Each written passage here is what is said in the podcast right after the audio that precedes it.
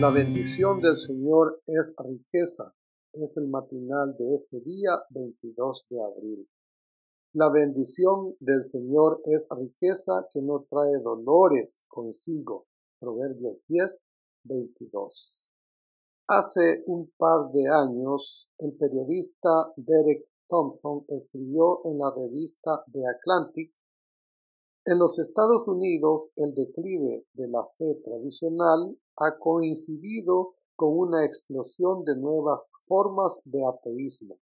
Hay quienes le rinden culto a la belleza, otros adoran las políticas de identidad. Hay gente que adora a sus hijos. Lo cierto es que todo el mundo adora algo.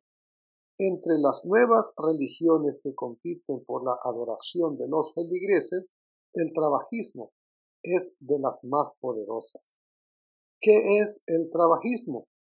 Es un nuevo ismo que considera que el trabajo no solo sirve para satisfacer las necesidades económicas, sino que a la vez constituye un elemento fundamental para darle sentido a nuestra existencia. A bote pronto parece una buena filosofía de vida. Quizá eso explique por qué un estudio del Pew Research Center reveló que el 95% de los adolescentes considera que tener un trabajo que les guste es extremadamente importante de cara a la edad adulta. El trabajismo coloca el trabajo en la cúspide de nuestra pirámide de vida. Y precisamente ahí es donde radica el problema de esta nueva religión. En el libro Patriarcas y Profetas, Elena G. de White hizo una declaración que armoniza perfectamente con lo que escribió Thompson. Cualquiera cosa que nos atraiga y que tienda a disminuir nuestro amor a Dios o que impida que le rindamos el debido servicio es para nosotros un Dios. Recurrir al trabajo y no a Dios para encontrar sentido y propósito en la vida es idolatría. El trabajismo no es la respuesta a nuestra búsqueda de un objetivo claro y firme para nuestra vida. Después de todo, como dijo el salmista, si el Señor no edifica la casa, en vano se esfuerzan los albañiles. Salmo 127.1.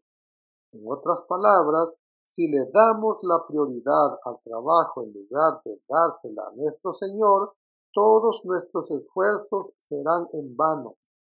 En tanto que el trabajismo sigue haciendo miserable y frívola la vida de la gente del siglo XXI, de acuerdo con Salomón, la bendición del Señor es riqueza que no trae dolores consigo. Proverbios 10, 22. Y para que entendamos que esa bendición no es fruto de nuestra pasión por lo que hacemos, Pablo nos recuerda que ni el que siembra ni el que riega son nada, sino que Dios lo es todo, pues Él es quien hace crecer lo sembrado. Primera de Corintios 3, 7. El Señor les bendiga en este día.